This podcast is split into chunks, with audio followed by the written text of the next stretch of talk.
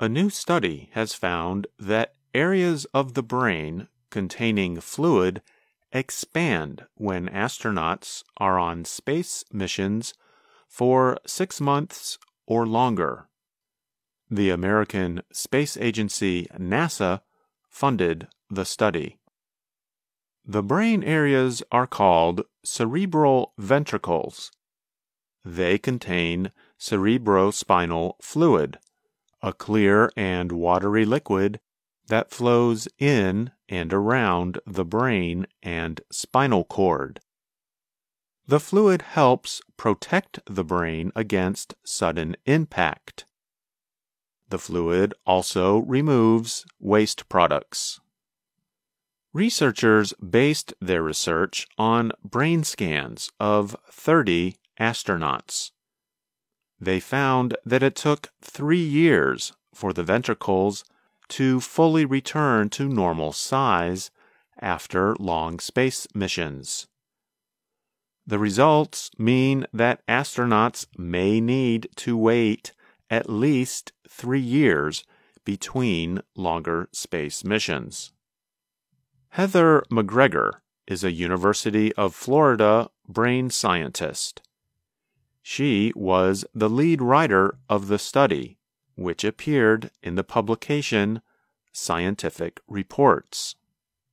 She told the Reuters news agency that if the ventricles do not have enough time to get back to normal size, they could have less space to expand on a following trip to space. This could affect the brain's ability to deal with the changes in gravity that astronauts face. Rachael Seidler is a University of Florida professor of applied physiology and kinesiology. She was also a writer of the study. She said, The impact of ventricular expansion is currently not known, and that scientists need to do more studies on the subject. She added that the expansion likely compresses the area of the brain around the spaces. To compress means to press, squeeze, or make smaller. On Earth, valves in the body's vascular system prevent fluid from staying at our feet due to gravity. But in space, without gravity, the valves push the fluid more towards the head. Seidler said this is what likely causes the ventricular expansion.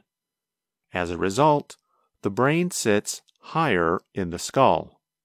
The study involved 23 male and 7 female astronauts from the U.S., Canadian, and European space agencies. The average age of the astronauts was 47. Eight of the astronauts traveled on space shuttle missions that lasted about two weeks.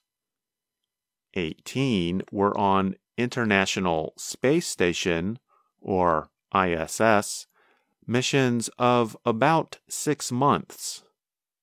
The other four took part in ISS missions that lasted about a year.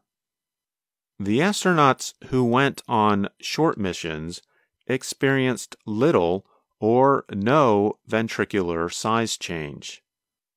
A size increase occurred in astronauts after missions of six months or longer.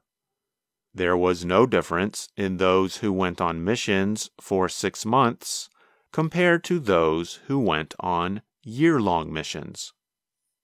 The fact that enlargement did not worsen after six months could be good news for future Mars missions. Astronauts may spend two years in microgravity during trips to Mars. The study results are also good news for people thinking about going on short space tourism flights, Seidler added. Low gravity causes other changes in the human body as well.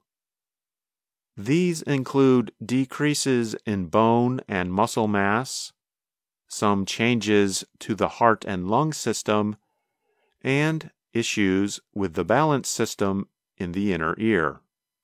Longer space missions might also increase cancer risk because of greater exposure to solar radiation.